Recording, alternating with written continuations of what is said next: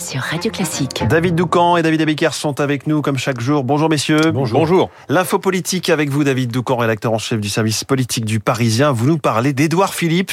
Édouard Philippe qui donne des nouvelles régulièrement en attendant euh, qu'il soit l'heure de candidater. Oui, voilà, c'est un grand classique de la vie politique. Les cartes postales, une interview par-ci, une autre par-là, des prises de position toujours sur le même modèle, en soutien au gouvernement, mais en prenant soin de préciser que c'est bien mais insuffisant.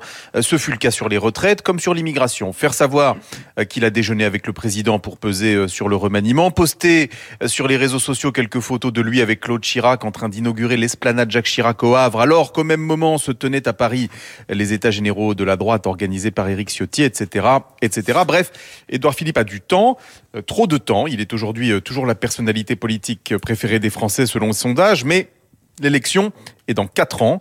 Euh, toute la difficulté pour lui est de gérer ce trop plein de temps. Pour cela, il a donc opté pour euh, la stratégie des cartes postales. Au risque d'agacer dans son propre camp.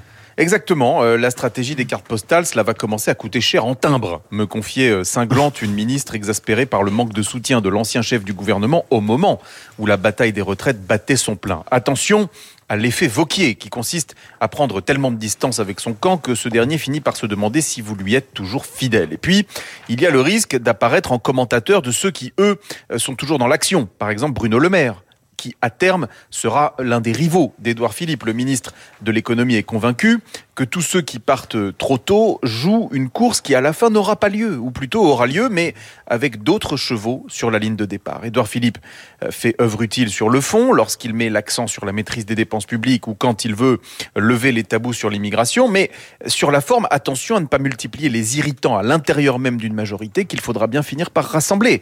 Or, dans un contexte politique hostile, euh, la Macronie cherche les figures qui ne refusent aucune bagarre. Euh, préparer le coup d'après en essayant de s'abîmer le moins possible peut laisser des traces. Lorsqu'il s'agira de monter au front pour lui, euh, certains risquent de se souvenir qu'Edouard Philippe avait hésité à le faire pour eux.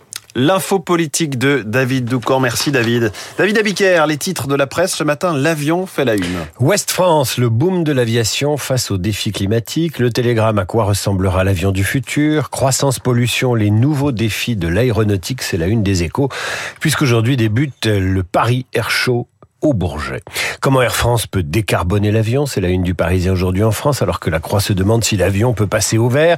Promesse du patron d'Airbus à la tribune, nous attendrons la, nous atteindrons la neutralité carbone en 2050. Libération se demande si prendre l'avion est devenu un désir coupable, mais fait sa une sur l'Iran et l'inflation. L'opinion fait le bilan d'une année d'activité parlementaire à l'Assemblée, conclusion tous perdants.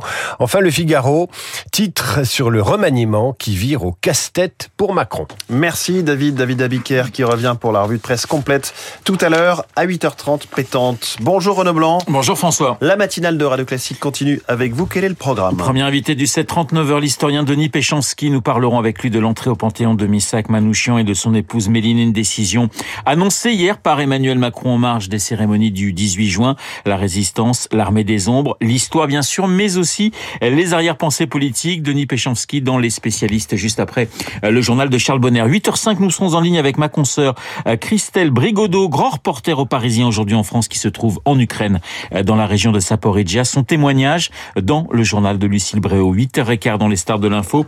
Euh, Guillaume Durand recevra Laurent Dassault, membre indépendant du conseil de surveillance de Marcel Dassault SA, la famille Dassault, l'aérien et le salon du Bourget.